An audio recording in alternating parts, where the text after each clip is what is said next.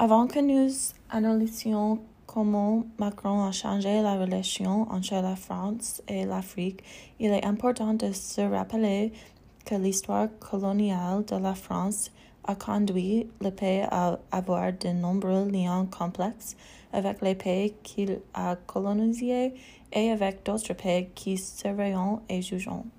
Pour rejoindre le stage international dans un rôle intégral et respecté que la France avait autrefois, le pays doit se réconcilier avec son passé colonial.